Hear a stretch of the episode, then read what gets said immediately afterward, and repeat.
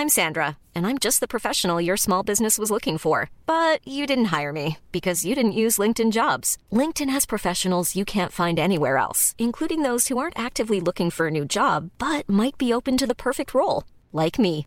In a given month, over 70% of LinkedIn users don't visit other leading job sites. So if you're not looking on LinkedIn, you'll miss out on great candidates like Sandra. Start hiring professionals like a professional. Post your free job on linkedin.com/people today.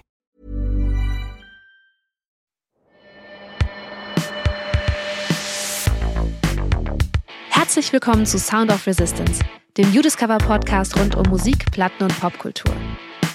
In dieser Staffel geht es um Widerstand, Rebellion und Aufruhr, Resistance eben. Was euch erwartet?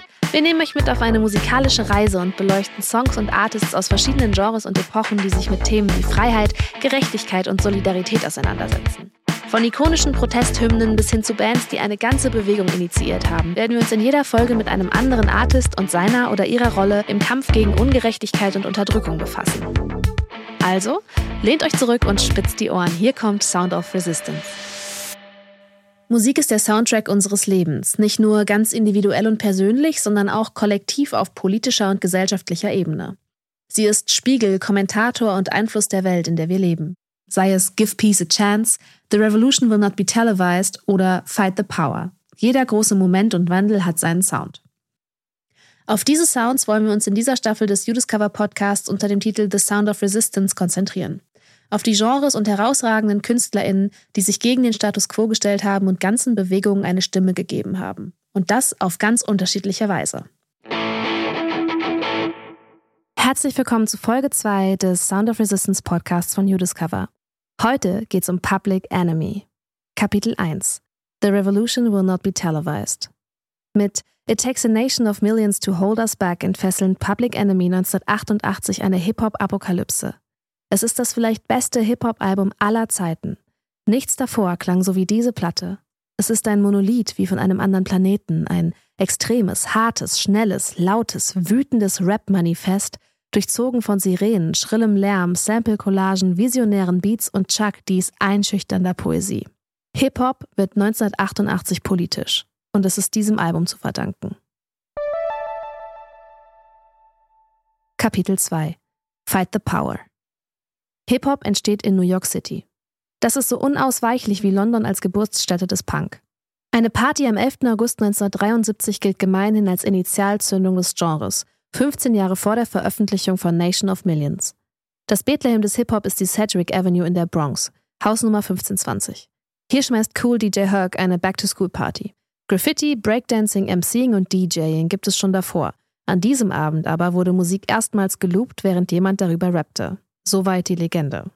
Hip-Hop war von Anfang an mehr als Partymusik. Die Kultur war eine unwillkürliche Reaktion auf das, was die schwarze Community die letzten 25 Jahre davor aushalten musste.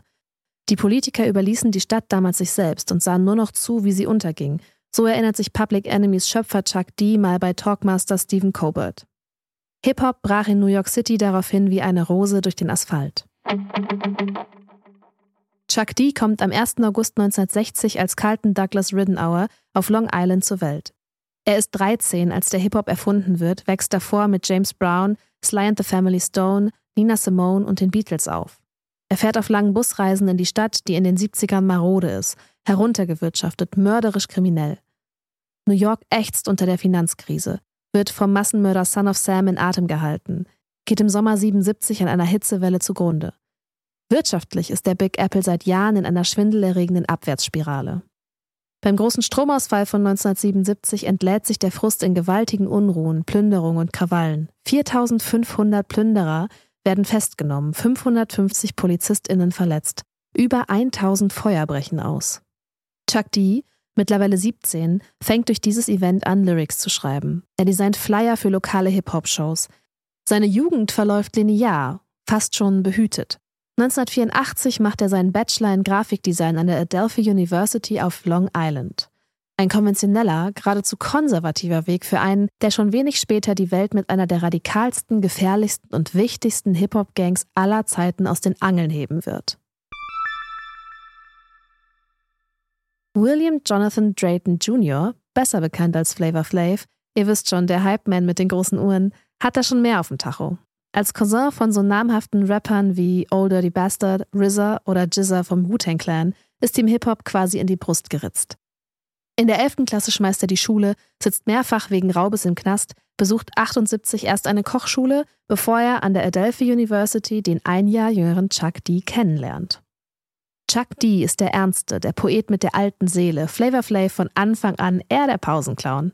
Doch es passt trotzdem mit den beiden. Sie freunden sich schnell an, hosten erst eine Hip-Hop-Sendung am College-Radio und gründen 85 eine Rap-Crew, die irgendwann Public Enemy heißen wird. Es ist der Grundstein für die Band, die die Regeln des Genres für immer ändern wird. Chuck D liefert damals noch Möbel für das Unternehmen seines Vaters aus und besorgt auch Flavor Flav einen Job im Familienbetrieb. Ihre Freizeit gehört aber dem Rap. Zunächst veröffentlicht Chuck D solo erste Songs. Ein wild im Untergrund zirkulierendes Tape trägt den prägnanten Namen Public Enemy Number One. Es erregt die Aufmerksamkeit von Rick Rubin, der 84 im Schlafsaal seiner Universität das Label Def Jam gegründet hat. Mit Anfang 20. 86 unterzeichnet Chuck D bei Def Jam. Damals stehen dort schon LL Cool J, die Beastie Boys und Slayer unter Vertrag. Eine krude Mischung, aber eine haarsträubende Erfolgsgeschichte. Die drei Acts allein machen aus einer kleinen New Yorker Klitsche in Windeseile ein millionenschweres Label, das die Industrie verblüfft und bewusst gegen alle Konventionen verstößt. Weiße und schwarze Rap-Künstler auf einem Label, dazu Thrash Metal, Ruben und sein Partner Russell Simmons werden schnell Big Player in einem Game, an dessen Regeln sie sich nicht halten. Da passt ein Antagonist wie Chuck D natürlich wie die Faust aufs Auge. Nach und nach stockt der sein Kollektiv auf. Die Marschrichtung, die Härte von Run DMC mit aggressiv-politischen Texten wie von den Last Poets. Die waren ein loser Verbund afroamerikanischer Literaten und Musiker, die in den späten 60ern den schwarzen Nationalismus propagierten und als größter Einfluss für den politischen Hip-Hop gelten dürfen. Eine Blaupause für neue, drastischere Songs, für Black Power in der Popkultur, Malcolm X als Musik, der Vorläufer dessen, was heute allgemein unter Conscious Rap zusammengefasst wird. Chuck D arbeitet weiter an der Weltherrschaft. Er rekrutiert Spectrum City, ein Kollektiv aus Hank Shockley, dessen Bruder Keith Shockley und Eric Vietnam Sadler. Früher designt er Flyer für sie. Unter dem Namen The Bomb Squad werden sie das Produktionsteam für Public Enemy und die vielleicht visionärste Produzentencrew in der Geschichte des Hip-Hop. Dazu kommen sein alter Kumpel Flavor Flav, der DJ Terminator X und Professor Griff, der wiederum wird als Tribut an die Black Panthers Minister of Information genannt. Eine neue Ära steht unmittelbar bevor. Von Anfang an will Chuck D aufrühren. Damals gibt es wenige politische Hip-Hop-Acts. Er will das ändern. Und er wird das ändern. Public Enemy bringen eine neue Radikalität ins Genre, ungeahnte Direktheit und Aggression. Wütende Musik, politisch aufgeladene Texte voller Statements und Anklagen, Militanz, aber auch Gedanken schwarzer Überlegenheit, was nicht allen schmeckt. Musik für die schwarze Jugend, im Stich gelassen, unterdrückt, allzu oft von der Polizei missbraucht. Chuck D schreit nach Vergeltung. Kapitel 3 Public Enemy Number 1 86 nehmen Public Enemy ihr erstes Album im Home Studio des Bomb Squad auf. Sampler sind damals noch teuer und rudimentär. Sie können nur wenige Sekunden Musik aufzeichnen. Das bekommt auch die Band zu spüren, die damals noch ohne großes Budget unterwegs ist. Sie macht das Beste draus, gießt all ihren eisernen Willen, ihre Frustration, ihren Zorn in diese wilden, schrillen Songs. Ihr erklärtes Ziel? Aufs Cover des Rolling Stone. Am 10. Februar 87 erscheint das Public Enemy Debüt Yo, Bomb Rush the Show und beißt sich von Anfang an fest. Trotz Boykotts so ziemlich aller Radiosender, einschließlich der meisten Schwarzen, verkauft sich kaum eine andere Hip-Hop-Platte schneller. Auch die Gemüter wurden selten so erhitzt. Statt mutmachender Afrozentrik und Black Empowerment spricht aus Chuck D's Texten Black Nationalism. Es geht um das Errichten einer schwarzen Identität, um Abgrenzung von Weißen, um das Errichten eigener Staaten, um die Nation of Islam. Die Musik dazu ist böse, fiebrig, will unangenehm sein, will einschüchtern. Und das ist mehr als stumpfe Provokation. Chuck D ist beim Erscheinen der ersten Public Enemy Platte bereits 26. Und er weiß, wie wichtig Credibility ist. Don't print my age, sagt der 88 etwa dem Spin Magazine. Dennoch macht gerade sein Alter Public Enemy erst möglich. Chuck hat alles mitbekommen. Die Ermordung von Malcolm X oder von Martin Luther King Jr., den Aufstieg der Black Panther, die Ermordung der Kennedys, den Vietnamkrieg. Als Malcolm X stirbt, ist er in der Schule. Seine Mutter geht komplett schwarz gekleidet zur Arbeit und erzählt ihm am Abend, wie angsterfüllt ihre weißen Kolleginnen waren. Sie hatten noch nie so viele schwarze Menschen gesehen, die so geschlossen hinter einem einzelnen Mann standen. In dieser Zeit entwickelt Chuck D sein politisches Gewissen. Er wächst in einer aufgeheizten Stimmung auf, wird von der kontroversen schwarznationalen Nation of Islam ebenso geprägt wie von den schwarzen BürgerrechtlerInnen. Er weiß, dass Hip-Hop das Sprachrohr seiner Generation werden muss, und er selbst wird zum Nukleus der Revolution. Er hat eine Verantwortung, die er gewillt ist zu stemmen. Und das funktioniert wie bei allen guten Rednern natürlich am besten auf der Bühne. Im April 87 werden Public Enemy mit den damals schon berühmten Beastie Boys auf große Tour geschickt. Aus heutiger Sicht ein selten legendäres Line-up, für Public Enemy eine Riesenehre. Der Einfluss, den die Beastie Boys auf Public Enemy hatten, ist nicht messbar, sagt Chuck D, als sie 2012 in die Rock'n'Roll Hall of Fame in Cleveland eingeführt werden. Sie sind unsere Vorbilder, unsere größten Supporter. Die USA liegen ihnen dennoch nicht zu Füßen. Nach Def Jam Maßstäben ist das Album sogar ein Flop. Mit 300.000 Einheiten, nach heutigen Maßstäben natürlich ein Wahnsinnserfolg, wird es das am schlechtesten verkaufte Album in der jungen Labelgeschichte. Also wendet sich Chuck D einem Markt zu, den bislang keine einzige US-Rap-Group interessiert hat, dem Rest der Welt. Sie steigen zu LL Cool J in den Flieger und konzentrieren sich vor allem auf England. London stand nicht auf softe Musik, so erinnert sich Chuck in seinem Buch Fight the Power. Sie mochten ihre Musik am liebsten knallhart. Unsere Attitüde war die von Mr. T und Rocky, die unten im Keller Radio hörten und Liegestütze machten. LL wohnte in Suiten im Hotel. Für uns war es, als wären wir im Wehrdienst. Ihre Shows erregen Aufsehen, bringen den Hip-Hop in die alte Welt. Sie haben Securities auf der Bühne, kleiden sich in den Gewändern der Nation of Islam, die in den USA schwarze Separatistenstaaten gründen will, fuchteln mit Plastik-Uzis rum, während Flavor Flav herumhampelt wie ein Luftmännchen vor einem Autohaus und Yeah Boy skandiert. Ein Höllenritt. Public Enemy werden ihrem Namen schon auf dem Debüt vollgerecht. Das hier sind keine Idealisten, die auf Missstände aufmerksam machen wollen. Das sind Kämpfer, die die Paläste niederbrennen wollen, weil sie genug haben von Unterdrückung, Rassismus, Polizeigewalt. Fiebrig sind ihre Shows, spektakulär, in dieser Form nie dagewesen. Eine neue Zeit. Joey Brown von der Washington Post urteilt, der beängstigende Sound besteht nur aus einem pochenden Puls, harten Drums und einem elektronischen Gejaule, das wie ein Zahnarztbohrer oder ein hartnäckiger Moskito klingt. Das ist dem Bomb Squad zu verdanken. Chuck D's Haus- und Hofproduzenten brillieren mit ihrem dichten und innovativen Produktionsstil, bei dem oft Dutzende von Samples in nur einem Track verwendet werden. Sie sind hart, sie sind atonal, sie weigern sich gegen den Irrglauben, dass Musik immer nur aus Melodien bestehen muss. Angeführt von Hank Shockley führt der Bomb Squad eine neue, brutale Ästhetik im Hip-Hop ein. Der Sound von Public Enemy brauchte eine eigene Vision, die den Inhalten gerecht wird, so sagte Shockley mal. Wir wollten nichts verwenden, das wir als traditionelles RB-Zeug betrachteten, Basslinien und Melodien und Akkordstrukturen und so Zeug. Härte und bedrohliche Soundscapes statt Reminiszenzen an Disco und Soul. 73 wird Hip-Hop erfunden, 87 wird er brutal. Chuck D beschreibt Hank Shockley deswegen gerne als Phil Spector des Hip-Hop. Wenn Phil Spector die Wall of Sound hat, hat Hank Shockley die Wall of Noise, sagt er 2008 dem Magazin Quietus. Kapitel 4 Bring the Noise 1988 wird das Jahr, in dem der Hip-Hop explodiert. Eine goldene Zeit, in der kurz hintereinander Run DMCs Tougher Than Leather, EPMDs Strictly Business, NWAs Straight Outta Compton und Eric B. und Rakims Follow the Leader erscheinen. Alles große Klassiker des Genres. Das wichtigste, beste, visionärste Album kommt von Public Enemy. Am 14. April 1988 erscheint It Takes a Nation of Millions to Hold Us Back.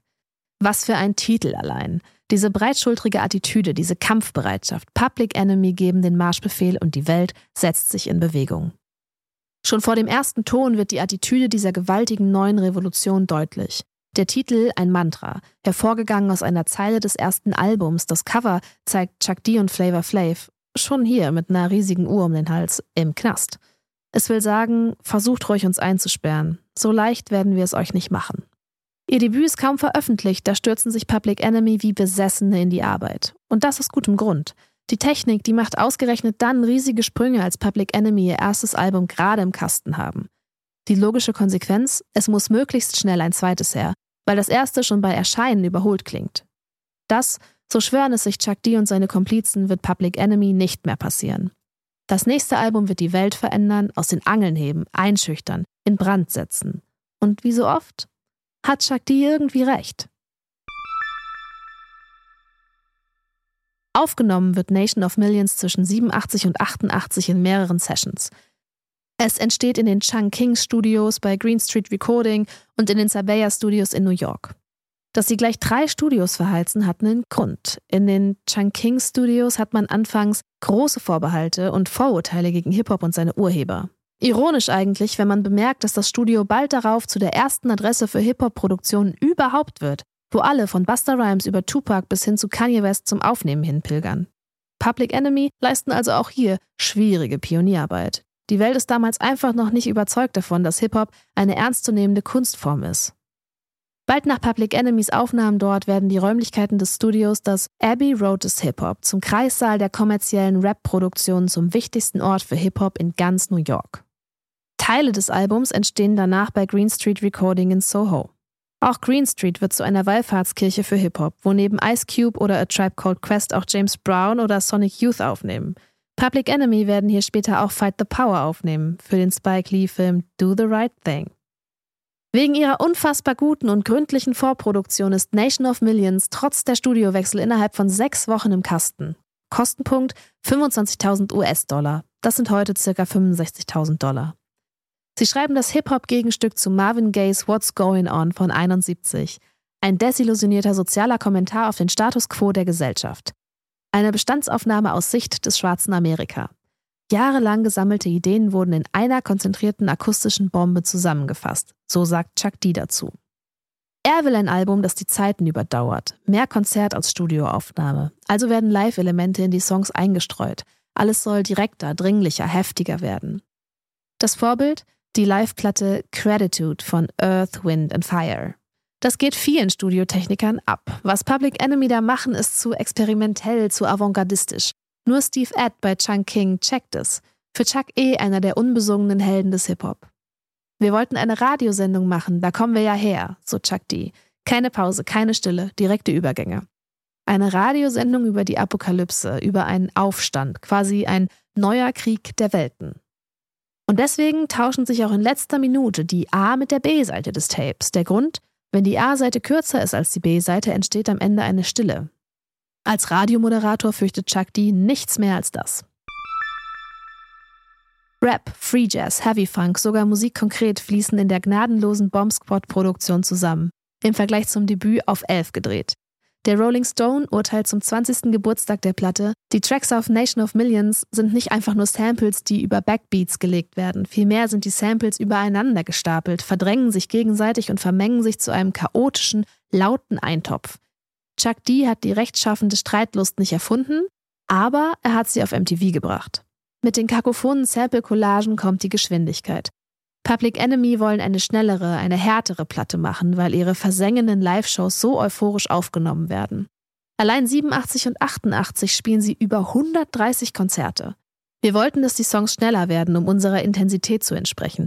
Und das hat mich wiederum intensiver gemacht. Das war die Grundlage für die Platte, erklärt Chuck. Public Enemy verschieben die Grenzen des Hip-Hop, loten neue Wege aus. Das Studio wird zum Labor, in dem die Zukunft des Rap herangezüchtet wird. Produzent Hank Shockley erhöht die BPM im Game von 98 auf 109. Klingt zwar wenig, bringt aber Edge, Attitüde und Bissigkeit rein.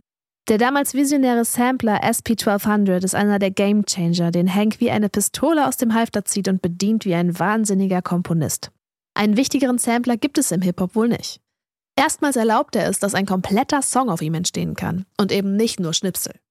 Bei Nation of Millions stachelt sich alles aneinander auf, zieht sich alles aneinander hoch. Wut und Chaos erzeugen noch mehr Wut und Chaos, bis die Hütte brennt.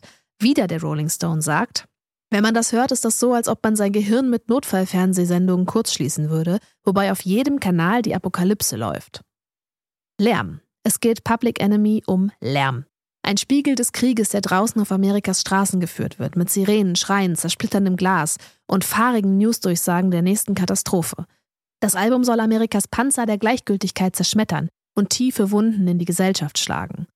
Wir glaubten, dass Musik nichts anderes als organisierter Lärm ist, so der Bomb Squad. Man kann alles nehmen, Straßengeräusche, unser Gerede, was immer man will, und daraus Musik machen, indem man es organisiert. Das ist immer noch unsere Philosophie, den Leuten zu zeigen, dass das, was man Musik nennt, viel, viel breiter ist, als man denkt.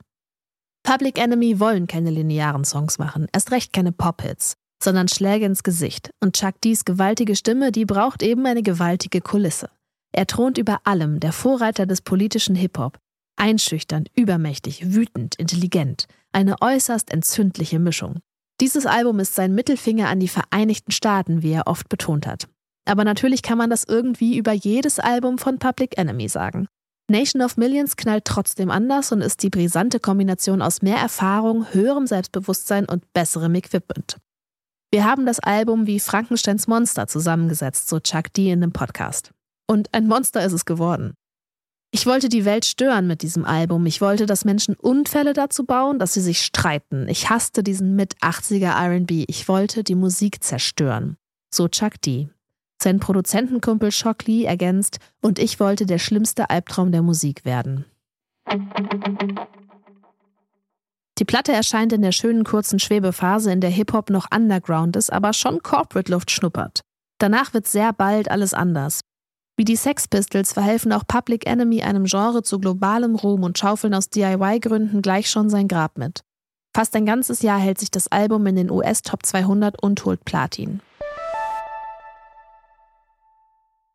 Kapitel 5 Anthems Without a Pause Der erste Song, der im Namen der Wachablösung entsteht, ist Rebel Without a Pause. Er wird zur Blaupause für einen neuen Hip-Hop, zeigt den Übergang von den unstrukturierten Public Enemy zu dem fiesen Godzilla-Viech, das sich da in New Yorks Eingeweiden rührt. Schneller, härter, voller Technik, Samples aus verschiedensten Samplern und, was nicht viele wissen, einem Original-Drumpart von Flavor Flav.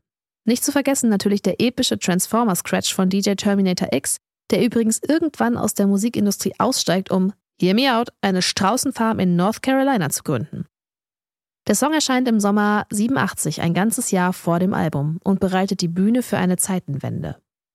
Dieser eine Song reicht, um einen Flächenbrand zu legen, der das ganze Land erfasst und sich bis nach Europa ausbreitet. Chuck D, Flavor Flav und Terminator X touren, während Hank Shockley und Eric Sadler weiter im Studio arbeiten als wären separate Crews am Werk, um die Weltherrschaft in zwei Basislagern vorzubereiten. Am 6. Februar 88 veröffentlichen sie die zweite Single aus Nation of Millions. Auch Bring the Noise ist ein Avantgarde-Meisterwerk, progressiv, komplex, irrsinnig. Wie immer wirft Chuck mit popkulturellen Referenzen um sich, verlangt die Anerkennung von Rap als ernstzunehmendes Genre, das auf Augenhöhe mit Rock ist, mindestens. Im Text werden Sonny Bono, Yoko Ono und Run DMC referenziert, aber auch die Thrash-Metal-Band Anthrax. Deren Gitarrist Scott Ian wurde damals öfters mit einem Public Enemy-Shirt auf der Bühne gesichtet. Es ist der Beginn einer wunderbaren Freundschaft. Anthrax spielen Bring the Noise ab 89 live. 1991 erscheint sogar ihre eigene Version des Songs mit Vocal Samples von Chuck D. Zusammen mit Walk This Way von Aerosmith und Run DMC darf das gerne als Geburtshelfer des Rap-Rock gewertet werden. So eklektisch ist keine andere Rap-Crew. Allein für die Tourneen rund um Nation of Millions teilen Public Enemy mit Anthrax, King of Four und den Sisters of Mercy die Bühne. Chuck D sieht Bring the Noise als wichtigsten Moment in der Geschichte von Public Enemy. Dabei kann er den Song anfangs nicht mal leiden, will ihn nicht auf der Platte haben. Er ist ihm zu schnell, zu wirr und zu komplex. Hank Shockley muss ihn regelrecht überreden, den Song nicht zu verwerfen. Und dann spielen sie ihn erstmals live vor einer kleinen Crowd auf ihrer ersten Europatournee 87 irgendwo in Nottingham. Und der Laden dreht komplett durch. Wir haben etwas Einzigartiges geschaffen und wussten es damals nicht mal, so sagte Chuck D mal über dieses konzentrierte Manifest. Der Abschlusssong Party for Your Right to Fight ist ein neues Arrangement des bekannten Beastie Boys Songs und den Black Panthers gewidmet. Viele weitere Songs setzen sich mit Afrozentrismus auseinander, mit Black Supremacy statt White Supremacy, mit schwarzem Empowerment. Chuck D ist mehr als extrem, er ist extremistisch und hat kein Problem damit. Er geht gegen das Establishment auf die Straße und hat die Massen hinter sich, wie die Sex Pistols damals. Intellektualität und Extremismus mischen sich in den Lyrics. Don't Believe the Hype etwa greift das politische Tagesgeschehen der USA auf. Medienkritik, Reflexion, nicht alles glauben, was die Weapons of Mass Distractions, wie Chuck D es immer ausdrückt, so den ganzen Tag ausspucken. Aufgehängt hat der Bandleader den Text an den Arbeiten von Linguistengott Noam Chomsky. Chomsky und Chuck D, zwei Schwergewichte der Sprache vereint. Kapitel 6 Better Believe the Hype Man kann Nation of Millions gar nicht genügend Meriten ans Revers heften. Es verändert die Musikwelt. Es bringt Hip-Hop auf die Weltbühne. Es ist das Werk, das aus dem Genre eine Bewegung macht, das Gegenstück zum radikalen Debüt der Sex Pistols. Es ist das Album, das aus Hip-Hop eine Albumkultur macht, eine ernstzunehmende Kunstform. Es ist wegweisend für die gesamte weitere Geschichte des Genres. Es ist das White Album des Rap. Es ist die Initialzündung für eine globale Revolution, ein neuer Maßstab in Sachen Sampling, Produktion und Geschwindigkeit. Und es ist last but not least das Album, das die schwarze Jugend Amerikas hinter sich vereint. Eine Identifikation, gellender Schlachtruf, destillierter Zorn und drastische Anklage zugleich. Das bleibt auch damals nicht unbemerkt. Als erste Hip-Hop-Platte wird sie vom einflussreichen Pass and Job Poll von Village Voice zum Album des Jahres gewählt. Bis 2020 war Nation of Millions die einzige Hip-Hop-Platte der 500 Greatest Albums of All Time des Rolling Stone. Unzählige weitere Magazine werten es als eines der besten Alben aller Zeiten. Eine ganze Generation von KünstlerInnen wird von diesem Album beeinflusst. Cool Modi, Eric B. und Rakim, Queen Latifah oder A Tribe Called Quest greifen danach ähnliche politische Themen auf.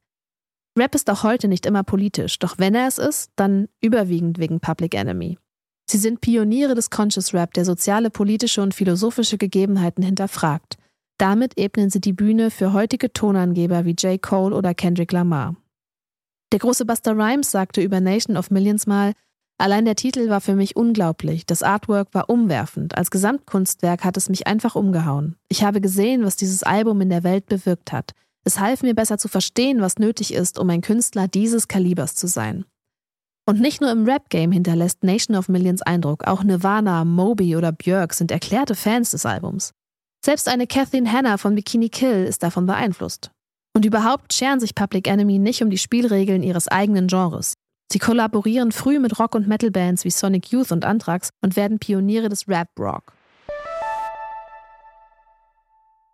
Mit dem Erfolg kommen aber auch die Nebenwirkungen.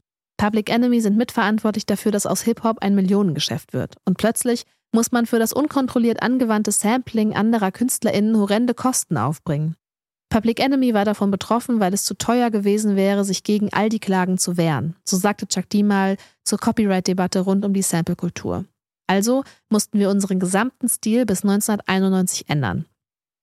Heute gilt die erste Trilogie aus Yo Bum Rush the Show Nation of Millions und dem ähnlich wegweisenden Nachfolger Fear of a Black Planet als unübertroffenes Gesamtkunstwerk des Hip-Hop.